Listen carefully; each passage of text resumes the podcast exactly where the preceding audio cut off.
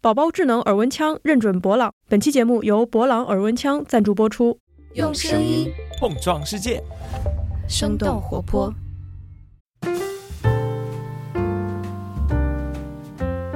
Hello，大家好，我是监制一凡，欢迎来到声东击西，我们一起用对话发现更大的世界。今天坐在我前面的有四位嘉宾，所以从人数上就是一个特别热闹的节目。然后我们要聊一个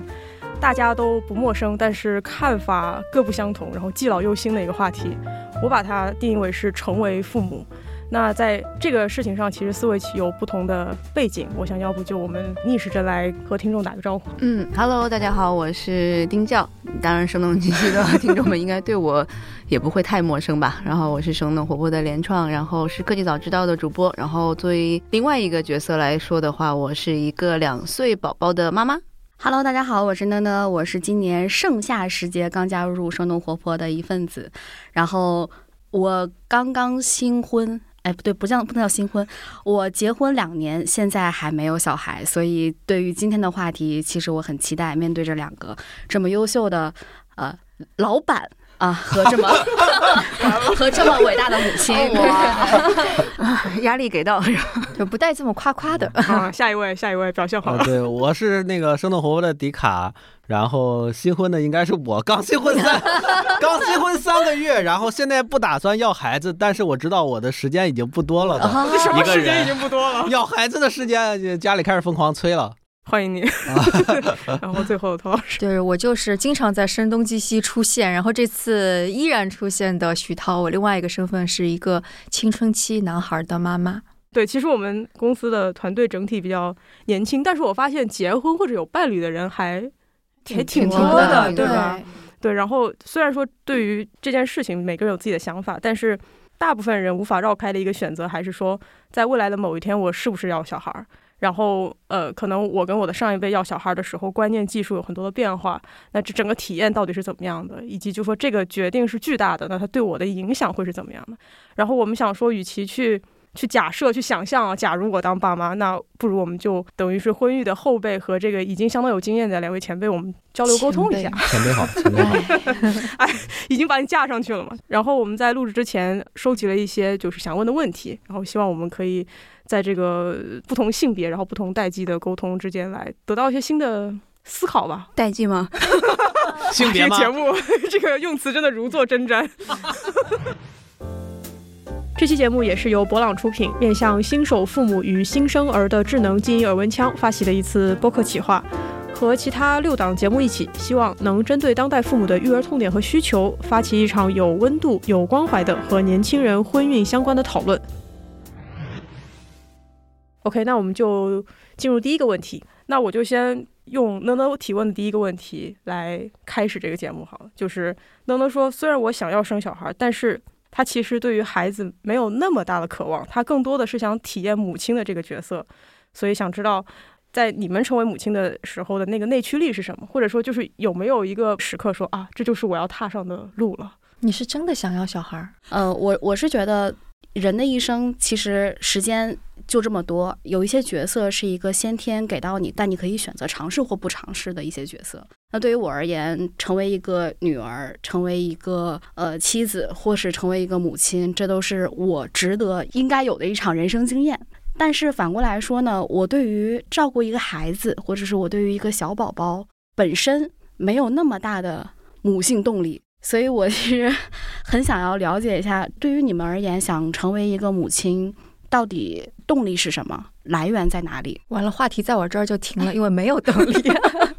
什么叫没有动力？对就就是就是莫名其妙就生了孩子呀。对，你可以说一下，当时是就你还在上学吗？还是说毕业结婚了？对，到底是什么样的情况生了？整个来龙去脉可以先梳理一下。生孩子那一年，就我感觉好像现在大家基本上都会毕业了之后又工作了，起码四年、五年、六年、七年，然后再考虑生孩子。但我还是挺早的，我研究生毕业第二年，跟我在大学认识的男朋友结婚，他就成了我老公。然后我们结婚之后的后一年，我就怀孕了。怀孕了之后就生了，所以如果跟现在的嗯很多年轻的妈妈比，我的当当时生孩子的年龄是比较早的，比大燕也早了很多。英年早婚，英年早婚。对，所以对于我而言，当时其实我就什么都没想，但我觉得这是一个。现在回头看是一个 blessing。她是意外怀孕还是说在计划内吗？是这样子，就是我我我某种程度上就是我不排斥有小孩，但我也不觉得我那么的喜欢小孩。我一直觉得既来之则安之，然后反而是我老公可能是他对小孩更加有概念，因为他有姐姐，然后他是。抱过小孩，我甚至都没有抱过小孩，所以我我就觉得，哎呀，这个小孩这是一个这这是怎么回事？我没有概念。但是我家里边就是亲戚是有当医生的，当我结婚了之后，他又说你现在可以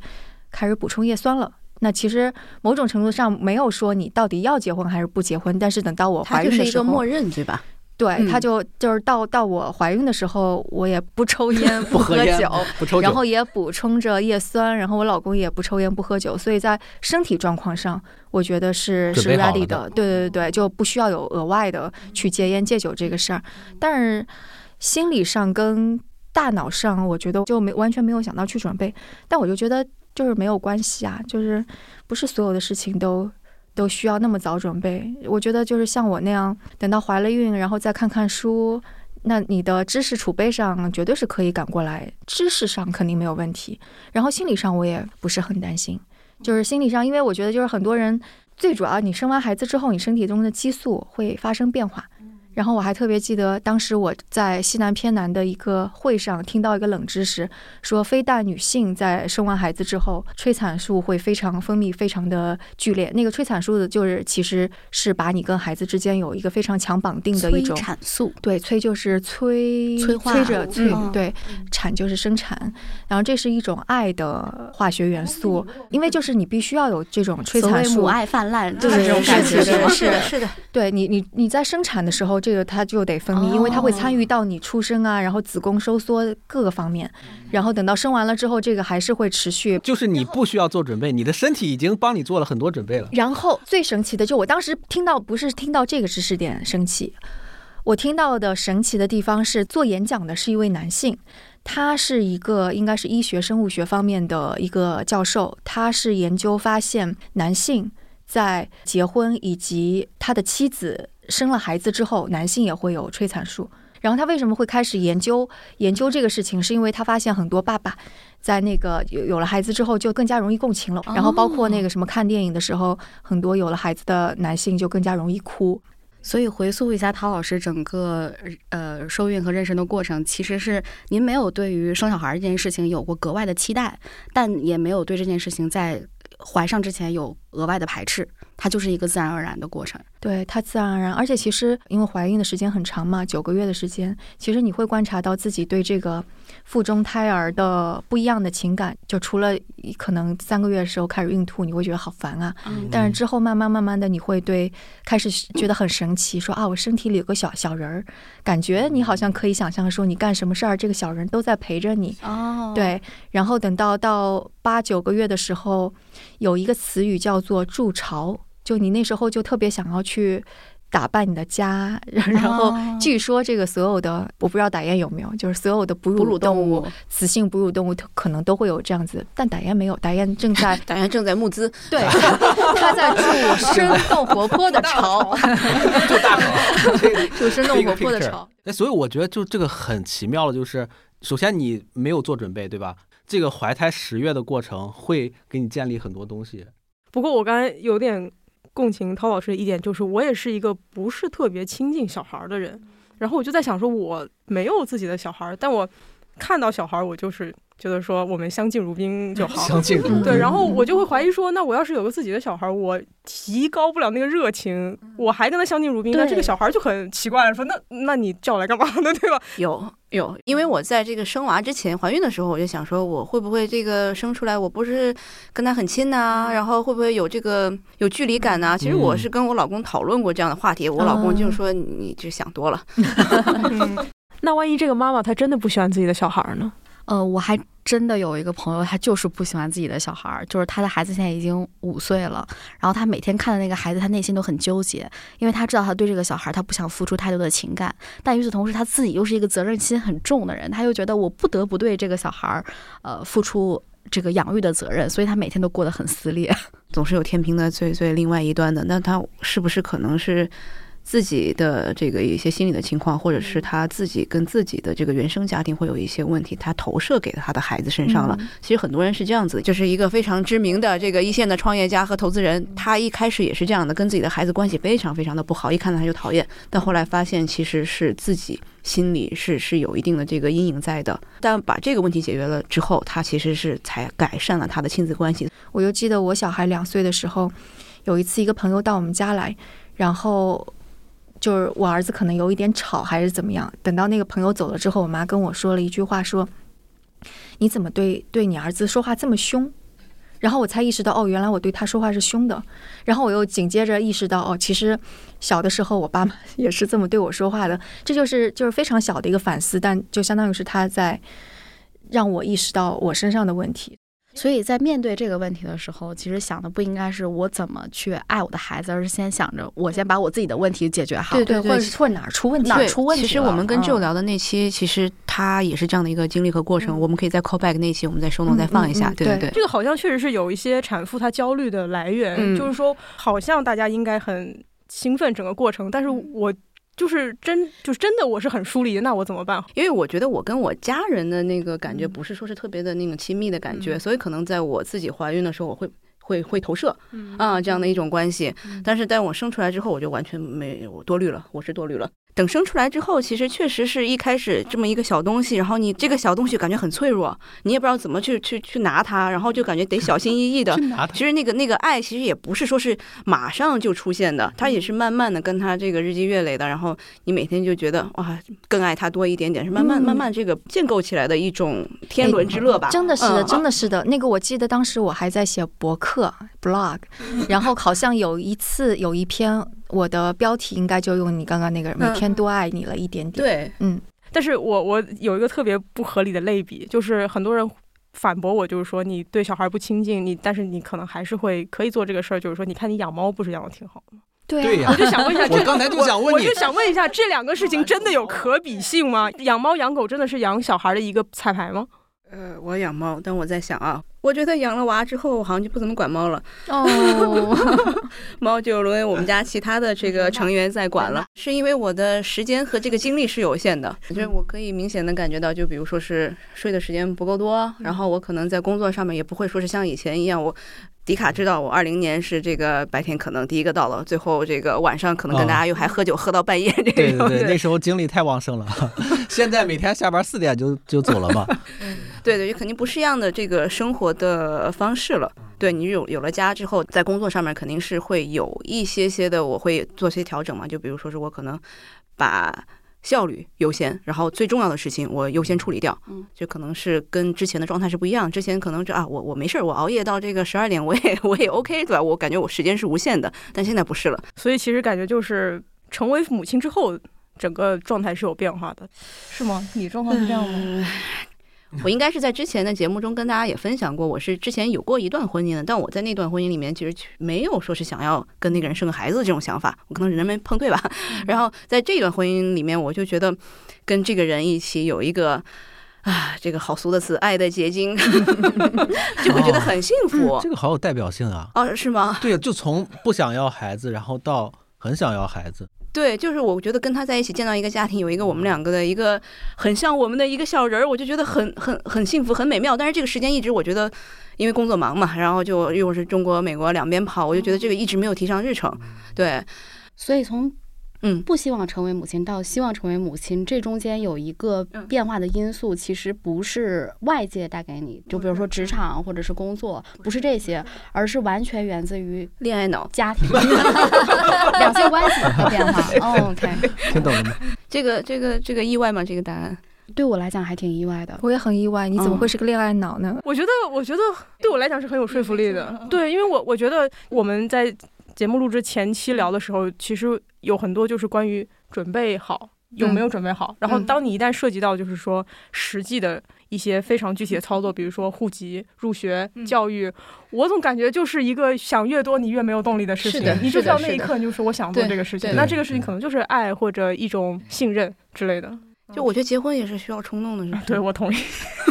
我感觉这是分出两派了，可能这是两种思路来。对对，就是你是需要完全哦，把功课都做好、准备好了呢，还是需要？当然这是很幸福的一个状态了。但我觉得对永远都准备对不好，。它很像游泳，就是你准备的再好，你跳水里你照样淹死。就是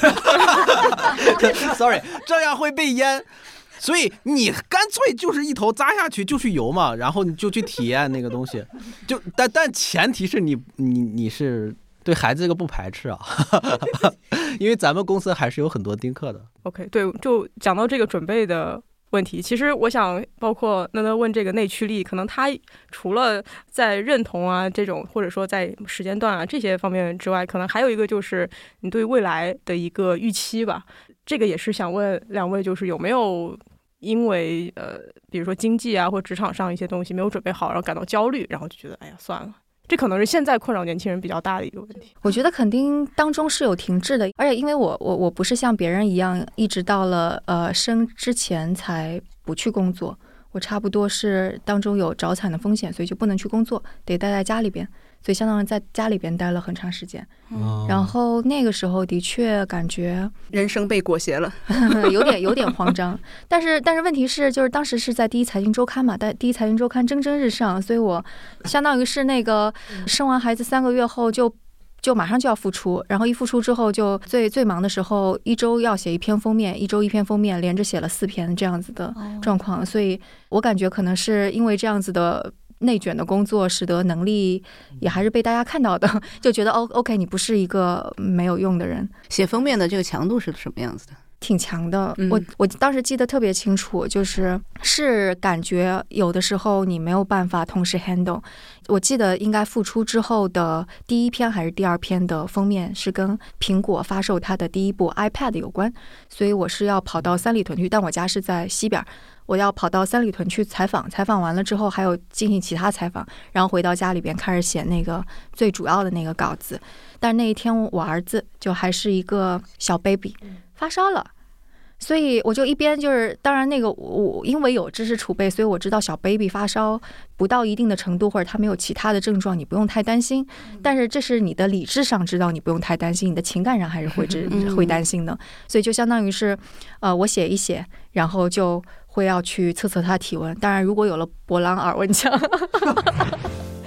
就像刚刚故事中提到的，医学中认为婴幼儿的发热症状与定义与大龄儿童和成人还是有一定区别的，所以博朗耳温枪可以对测温对象的月龄进行分类设定，来适配不同月龄孩子的发热定义，帮助家长更准确地判断孩子的身体情况，快速测温也能给父母带去很多方便，并且博朗新款的耳温枪还具有夜光和静音的功能，测温的时候不会吵醒孩子，也尽可能减轻了需要半夜再次哄宝宝入睡给家长造成的疲惫。大家可以在 show notes 中找到博朗耳温枪的更多信息和购买链接。当然，我们先回到节目中吧。当时真的就是那个写一会儿，然后过了一会儿就去看一看他的体温，然后反正写稿子也写到了半夜，然后看他看小宝宝也看到了半夜，是差不多这样一个状况。大概是从怀孕期间，然后被迫因为身体原因，然后离开工作岗位一段时间，到生下孩子之后回到工作岗位，大概这中间的空窗期是有多久？七个月，七个月。六六七个月。但是回到工作岗位之后，并没有有受到一些呃在职场上异样的困难，对吗？我觉得我很幸运，我很幸运的一点，首先是那个我们的老板易险峰，就是第一财经周刊的创始人，我觉得他是一个非常有呃平权意识，嗯 就就就是现在可以用这个词，但是嗯当时我并不会用这个词语来形容她，就是她是有这个意识的，所以她其实对于怀孕的我们其他的女记者都是非常宽容的。就在我之前怀孕的一个女生，因为她之前因为保不住胎，所以她相当于从怀孕期就没有工作，这她也是允许的，所以她是一个非常宽容的老板。然后另外一点是。我觉得当时真的是因为第一财经周刊在一个黄金的发展期，嗯所以是需要有人不断不断产出内容。嗯然后如果我我不上的话，那可能其他同事就也忙不过来，所以就是不会有像其他公司出现的类似于我不在这儿，我的位置就被别人抢了，就反而是我来了，大家很开心。OK，就就是我们做不过来的工作，有人在做。呃，现在还有一种观点是说，如果担心因为结婚和怀孕这件事情会导致自己在职场当中的地位，呃，遭遇一些不利的情况，那么核心可能根本的原因还是在于要提升自己的一个竞争力。但也不是，我觉得就是这是一个两难。你提升了自己的竞争力，你就好像一定会跟男性就是一样，你就没有这个问题了。但不是，因为本质就像刚刚打燕说的，每个人都只有二十四个小时。然后当男性花了八个小时去把这个事儿做得很完美，然后他也不用去担心我的老婆孩子怎么样的时候，女性要用八个小时把这个事情做得很完美，甚至要做得更好。然后与此同时还要花更多的时间去照顾孩子。就凭什么就是女性就一定要这种多线性多任务工作就一定要掌握的这么好？就像我们说，我们看了那个这一次的诺贝尔经济学奖格尔丁写的那本书当中，其实讲的也是这个本质的问题。其实不是让女性非得在事业和家庭之间去做抉择和选择，而是在于是否真的女性能够在事业和家庭这两种场景下都能够获得公平。呃，显然陶老师这个案例就是在事业上，在职场当中，其实她获得了公平，在工作的结构上来讲是呃有利的，所以才能在一边照顾孩子的情况下，还能把工作做好。但我还可以给你另外一个例子，就是那个是我放弃了机会的，就是等到我的小孩大概在。应该是在那个两周岁的时候，我有一个机会是可以被派到硅谷去做驻站记者。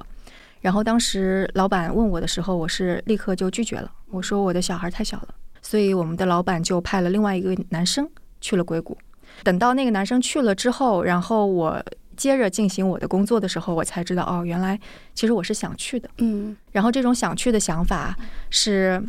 非常非常强烈的，所以他第二次再问我说你想不想去做纽约驻站的时候，我就毫不犹豫说就我去。对，所以就是你会看，就是男生他可能就不会有这样的烦扰。对，而且后来我就在想，就比方说，男生如果遇到这样的机会，他也有太太，他可能第一个反应不是说我要放弃掉这个机会，他可能会去说，我可不可以把太太跟孩子带过去？但我可能想的就是，哦，我老公的现在工作在北京，就是是不是我应该放弃我现在的状况，而不是要求他来将就我？这就是非常常见的男性跟女性在对待这些事情上面的思维定式。对的，对的。结果你把孩子带到了，对对对对，我就我就把小孩带走了。现在打烟也是，我也在带我的娃，把人带走了，孩子从从美国带回来了。就涛老师这个故事，我感觉在我看来比较重要的。是，就是有一个比较良性的体系去支撑它。对，然后包括在一个向上发展的行业里边，当然你能力很强也很重要，但是我觉得外界的支持，然后包括环境的支持。是允许你，就是你的能力被看到啊，包括你的能力有一个回报吧。我在想，所以觉得是，所以像答案的，你有没有就是这种体系的支持？呃，因为这也是就是这两年的事儿嘛。然后其实我们整个生动活泼是从疫情当中长起来的这样的一个公司嘛。然后我怀孕是在二一年，然后二一年底生的。然后中间其实是我们生动活泼算是发展的这个还蛮关键的时期吧。那肯定这个支撑体系是一定要在你怀孕之前，我觉得是要。建造好的，我觉得首先可能从个人的这个跟家庭的关系来说的话，我觉得这个是可能最最重要的吧。如果是需要家长，比如说是你的长辈，然后要帮你来带娃的话，我觉得你可能是在很多的这个就跟原生家庭的这关系这这一块，你是需要提前要把它这个完全是处理好的。嗯，因为我觉得现在可能很多的年轻人，他确实有这种年这个原生家庭的痛啊，然后可能跟自己家长是有一定的这个心结在那里的。如果你在这块儿没有处理的好的话，后面会产生非常非常多的问题和和困难，然后没有一个很好的一个沟通的渠道和途径的话，然后另外一方面，你的另一半是一个什么样的状态，然后他是不是能够准备好了，然后就比如说是。我在前几个月就我要在在美国那边白天是，啊，主要时间要看一下娃，然后这个晚上大概是五六点的时候开始跟国内工作，然后一直工作到十二点一点，然后我如果再持续的在晚上跟我娃一块儿睡的话，那我就完全是整个人是崩溃的，所以我就需要我的老公他去帮我去。在整个一点或者十二点，然后再到早上七八点的这个时间，他要去任何娃有任何的这个醒来啊，或者有任何的需求的话，他得要去替我做这个工作。当然，这只是一个一个一个例子了。对，就是你的另一半是不是能够随时的来顶上你的工作？然后这一块儿也可以再延展到工作这一块儿，对吧？就你的工作上面的另一半是不是能够来帮助你，或者你的 团队是不是能够直接这个 step in，然后这个。把你很多的手上的这个可能不是说那么紧急重要的东西，然后帮你这个日常的工作帮你这个接过去。我觉得如果这三个体系你都没有准备好的话，我觉得还是再拖一拖。哎，不过的确是这个，就回到第一个问题了，就是你有没有准备好？刚刚刚说的是那个，除了你身体上准备好，其他都可以现学。但我觉得打言说这个的确是对的，就你的支持系统，因为的确养孩子不是一个人的事儿。你会一个人会崩溃掉的，对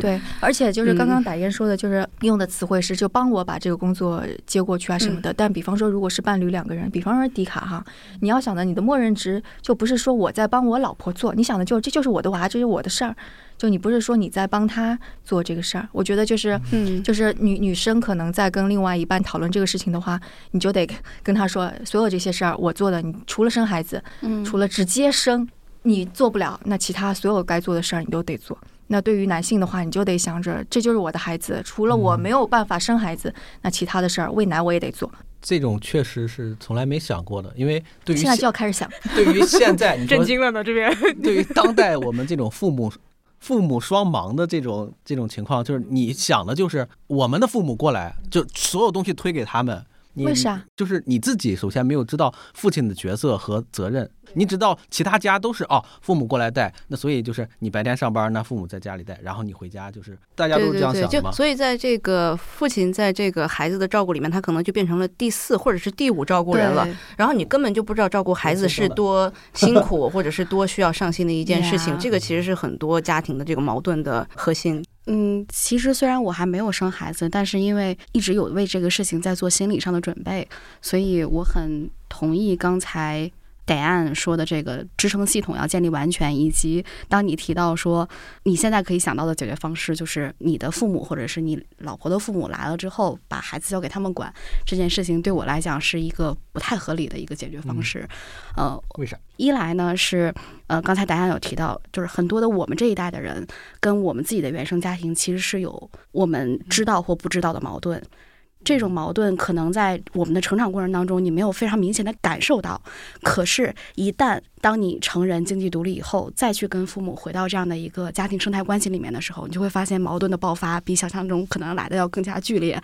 所以，就是如果没有在做这件事情之前，先把原生家庭的问题处理好，那么可能你将会面临的是。更加惨烈的家庭风暴，这比如呢？处理哪些问题？就是比方说，你的对健康的看法是比较偏西医派的，你不主张给孩子吃中药，中药你觉得会有一些问题。然后或者你甚至觉得，就是发烧的时候，并不需要一定要赶紧吃个什么小儿柴胡。通过他自身的就可以，这个就是完完全全发生在我们家里的。哦，因为现在你你你你母亲在你家帮你带孩子。对对，因为我这个我老公是这个美国人嘛，然后我妈这边其实是传统的这个中国老太太。她去她来的时候，其实是带了一些什么这个什么巧儿七星丹啊，就就这种老人觉得好像就是啊，小儿是有任何的这种可能不舒服，你吃一点肯定是没坏处的。但是呢，这个我老公这边就是你为什么要这个给我的孩子有事儿没事儿的吃点这个是什么东西啊？乱七八糟的，这个可能在认知上面的这些东西就很容易产生矛盾。你如果在此之前，你跟你的太太或者是你的先生，或者是你跟你的家长没有一个特别好的沟通的方式，而且很容易出矛盾。说白了就是明确在这个育儿过程当中每一个人的角色，以及一个家庭里面其实只能有一个或者是一对主话事人，这两个话事人其实一定要异常一致，但是。绝大多数情况下，你和你的老婆可能我们保持一致，但是你们和你们的父母之间未必是一致的，这就成了两个。对我需要两这个两边这个经常要去协调。我还把我妈这个单独带出去，然后拉着她去逛。我说这个在育儿上面，可能还是以我们俩的意见为主，跟她进行了一番深度的对话。对，所以他会心情感觉到好一点，因为他会觉得，哎呀，我也很委屈啊，我都是为你好呀，这个就就这样的，其实还是挺多的。对，而且我觉得就在在我家，就虽然看我脾气很好哈，但是就是在我们 家里边，就是特别是年少无知的时候，我是他们会觉得我是比较任性的那种，所以其实我在我们家是还是挺有话语权的，就是 对。但即使是这样子，其实这种小的争论还是会有。但如果你想，就如果你不是像我这么。已经树立起了任性的这样的一个 一个一个一个家庭地位，就是你所有的这些就就完全没有话语权，就这个孩子就不是你的孩子了呀。对，而且你如果把完全这些都交给父母来管的话，你的话语权就会降低。他们就会觉得，哦或者你根本就不好意思，就是去要求你父母根据你的方法去养孩子，因为主要是他们在养。对，嗯，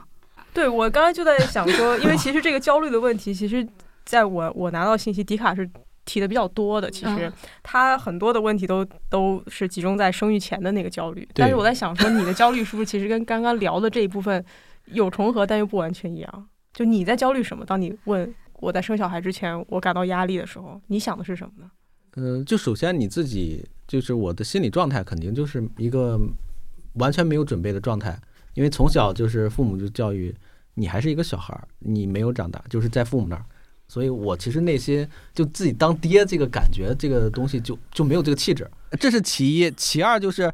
自己在北京已经比较的困难了，在北京生存。呃，刚结婚，你有房贷，然后你希望和自己的媳妇儿还是有一些稍微优质一点的生活。当然，就不是说就养孩子就是把他那个养很富，你你肯定是养不死，就是你肯定是能让他做得得到很好的培养吧。但是，一旦你和其他人比，那你绝对是比不过的。就是这种无形的压力吧，其实是蛮没有意思的，就是现实加上心态，挺没意思的一种压力。呃，所有人都会有这种压力。我我总感觉你在聊这些问题的时候，其实你并没有把自己当成一个即将成为父亲的这样的一个角色在思考他刚刚。说了，他对还没还没还没对他 他他更多的其实是在于，还是把自己当成一个而立之年的男人。呃，在思考可以再这个问题再小一点，没关系的，可以当成一个小朋友来看，是没有没有问题的。我但我刚刚听下来，确实在想，是不是有小孩之后，就是你不得不去，就是刷新你跟你父母相处的那种方式，然后你就被迫长大。呃，当然可能婚姻也是一个变化，但是就感觉好像你必须要面对这个现实。那你想逃避，我觉得 好像也可以理解。而且就刚刚说的是那个，就是你跟父母之间的关系会改变，或者是会发生变化，但事实上你自己也会发生变化，因为你相当于是你有了孩子之后，是各种各样的不确定性，所以你的行为模式、你的自己的心智，然后你接受整个世界的状态会。迅速的变化，而且你要不断不断的去解决各种各样突发的状况，所以我觉得我有了孩子之后，其实我是变成了更高效的人。当然，与此同时，因为有小孩嘛，所以读了大量的跟小孩相关的书。其实我是觉得，我慢慢慢慢是把自己心里的一些创伤，当当然我我我还行啦，就是但但这些东西还是慢慢慢慢给治愈的。所以我觉得这个整个过程，我还是很感谢我的小孩的。我我的固有意识里会觉得，成为妈妈之后，你身体上肯定会有一些，就会更加疲劳呀。但是你刚才给了我一个安慰剂，我想到一句非常俗气的话，叫做“女本柔弱，为母则刚我觉得对于涛老师这种有目标的人，小孩是一个自律神器。对啊，但是 依然依然能看到大量的母亲在生完小孩之后焦虑啊，或者嗯是更更加的往下”。滑啊。没有没有，这个其实都会有的。对每天但是看谁强大而已。不是，我其实就感觉又又有点像这个女性在自我 PUA 了，对，但是 嗯，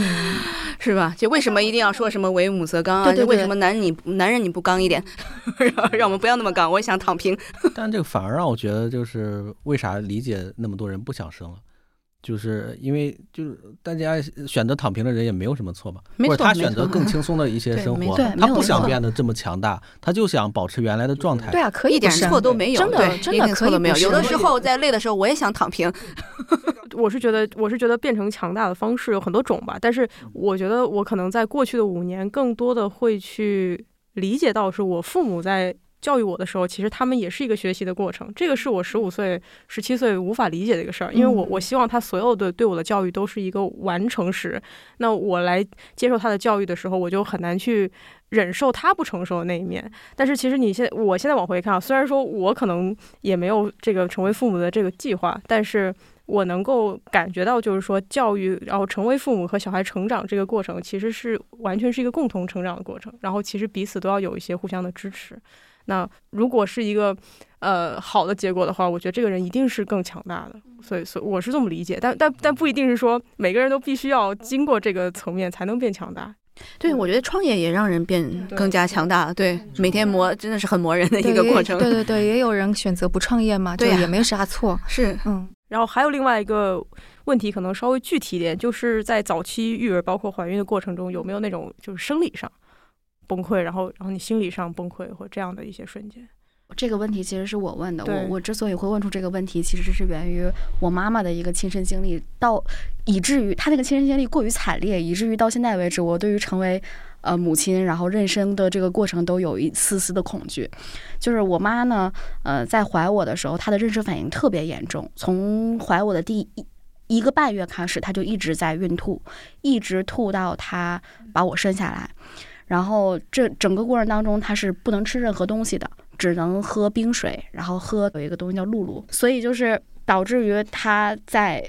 整个妊娠过程当中，她个人身体就非常的痛苦，包括把我生下来的过程也很艰难。这个事儿给我造成了很大的心理阴影，所以我就总担心，哎呀，怀孕这个过程太辛苦了，然后身体上要承担这么大的负荷，呃，可怎么办？所以这个可能是我的一个隐忧吧。嗯，那我可能记忆比较新鲜啊，我先说，我其实，在三怀孕三个月的时候，其实也是就是就是每天就吐难受，就起不了床那种，我大概可能床上有躺了一个月的感觉。啊，每天就是啥也不想干，我就想开着电视在看电视，就是这样子。啊。然后，但是现在有很多的药可以解决的，在那个看医生的时候，他给我开了一个药，然后你这个吃完之后，我马上就活蹦乱跳了。然后我这后面怀孕四个月，我就回国，回国这个这个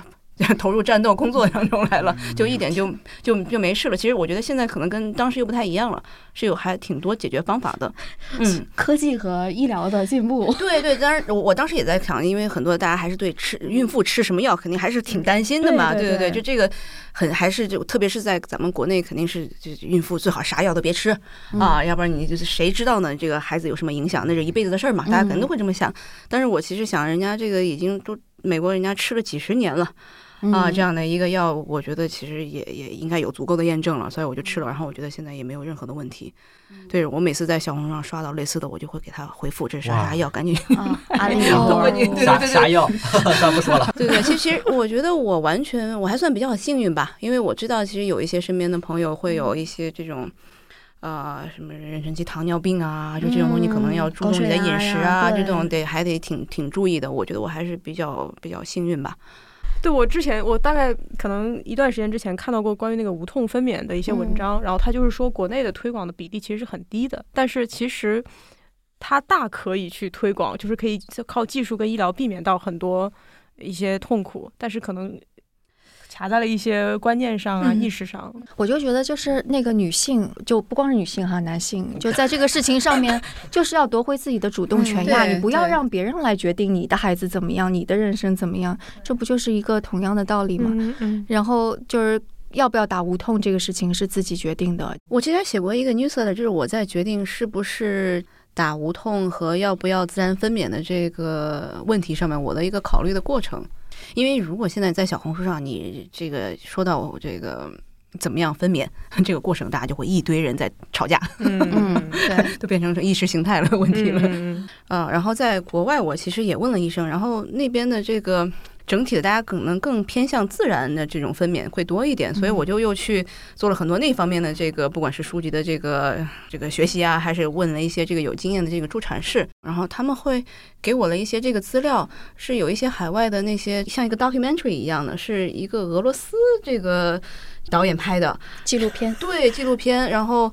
是在这个自然水域里面分娩的，我就觉得感觉就是天人合一，然后这个 分娩是一个多么自然、多么舒服的一件事情。然后也有这个在家里面可能搞了一个像是一个大的鱼缸一样的，然后就整个分娩的过程都在水里，然后自己一家人在这里，然后就看着它整个过程也是非常的和谐。然后我就突然觉得分娩其实就没有那么可怕了，因为在此之前我在小红书上刷了太多的这个这个生不出来的 这种帖子，然后越看晚上越睡不着，因为 怀孕的时候经常会。呃，晚上就被娃踢醒了，然后就睡不着，就开始刷这种 让人越来越看越焦虑的东西，所以我就在两边不断的在摇摆，然后最后我还是决定，呃，要去顺产，起码我要这个尝试到最后，呃，这个实在是痛的不行了，然后我再这个去用无痛。最核心的一个原因其实就是你无痛让一个主动参与的这样的一个生产的过程变成了你变成了一个病人，因为你一旦这个要无痛的话，你可能就是你因为你下半部分动不了了嘛，然后这个你要插尿袋，然后你基本上就变成了一个在床上躺的，完全是不能够主动的做一些动作的一个病人了。嗯所以这个是我当时最大的一个一个一个考量。对，然后最后我觉得我的选择也是对的。然后我在在在这个开到这个五指，其实已经还还也基本上已经胜利在望了。然后后来选择了这个打无痛，因为实在是还是蛮痛的。嗯，嗯，对，这还是你在看了这个不同的这个观点，一定要看这个两边极端的观点，然后再自己做做做决定。对，就不要说是被一边这个拉走了。就我觉得就做任何决定都是这样子的。对啊，嗯是啊我我是觉得就是呃讲到科学进步这个可能就有点大，但确实嗯是因为医疗手段会有一些进步，所以它会让很多人对于怀孕或者是呃生小孩这件事情这个过程不那么恐惧了。嗯其实无形当中也是给了呃女性更多的所谓的选择。对对对，所有的这些方式其实都是在帮助女性不必去自我牺牲。对，对，说到这个分娩，我我有个特别神奇的经验，就是我在英国读书的时候，他们有一个纪录片频道，他们就会播放女性分娩的完整的过程。哦，这是什么？但 当然他会，当然他会就是就不该拍的隐私保护，嗯他会。但是他他仍然是个很完整的作品，然后我就跟当时我朋友的妹妹十一岁的一个英国小女孩，我们就坐在那客厅看，然后我就非常震撼，因为虽然我是一个女性，我也、嗯我也知道嗯分娩如何如何，我也有长辈或者，但其实我不知道分娩是怎么回事儿，嗯对吧？嗯这个其实我的知识来源于一些嗯什么身体科普书，当时我就觉得说，为什么我对这些东西一无所知呢？我我我不知道，我其实根本不知道它对我的身体会有什么样的。影响，然后我只知道很疼啊，这可能是我对于分娩这个过程唯一的甚至还会想象一下各种宫斗剧里边 叫的呃撕心裂肺的就非。常就是非常戏剧化的一种感觉，所以那一刻我就发现说这是一个知识，嗯然而这个是我对我自己身体的知识如此不了解的一个对对对对对，这是我最大的这个一个认知吧。嗯就是说我对自己不了解的地方嗯实在是太多了。对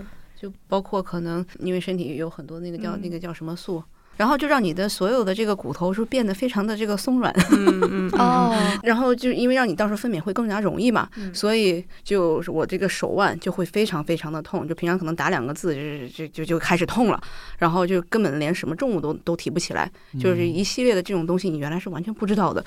我的身体还居然是这样。嗯然后包括我生完之后，其实那个是耻骨那块，其实还是有一点分离的。嗯就我不能说是这样站着，一个脚抵着门儿，这种动作我是做不了的。然后现在已经恢复了，嗯对，就很多这个你身体发生了变化，然后你会觉得哎，好好害怕。对我也是，就是后面我之所以 了解，是因为有很多的运动员他们在生完小孩之后越来越快的产后复出，嗯然后他们就有人告诉我说这是一个特别了不起的事儿。我就说啊，对啊，了不起，但是我没有任何概念它到嗯底是什么了不起。然后他们就比如说你的骨密度啊，然后你要做多少的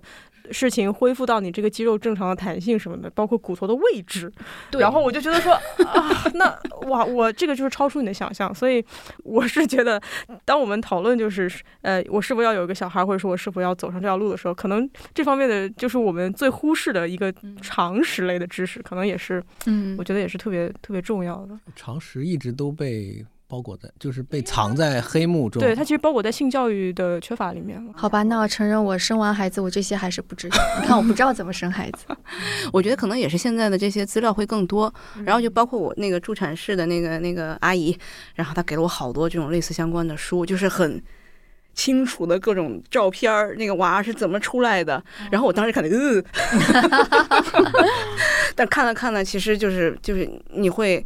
觉得你知道是怎么回事儿，你反而可能心里没有那么多的这个焦虑和那么嗯多的这个就未知的恐惧。所以我都觉得，就是每次小孩生日的时候，真正应该庆祝的不是是这个小孩就是应该是我们妈妈。家我过生日的思路，真的，妈妈受难日。事实上，科学上的确是说，那个胎儿在母亲体内其实是一场残酷的彼此较劲儿，所以才会有孕吐，才会有哦。激素的糖尿病，其实是胎儿在攫取母亲。对你其实就是在排异，对，是的，你不喜，其实事实上你身体，就为什么说我们女性其实没有那么想生小孩，就是你的身体也不想要它，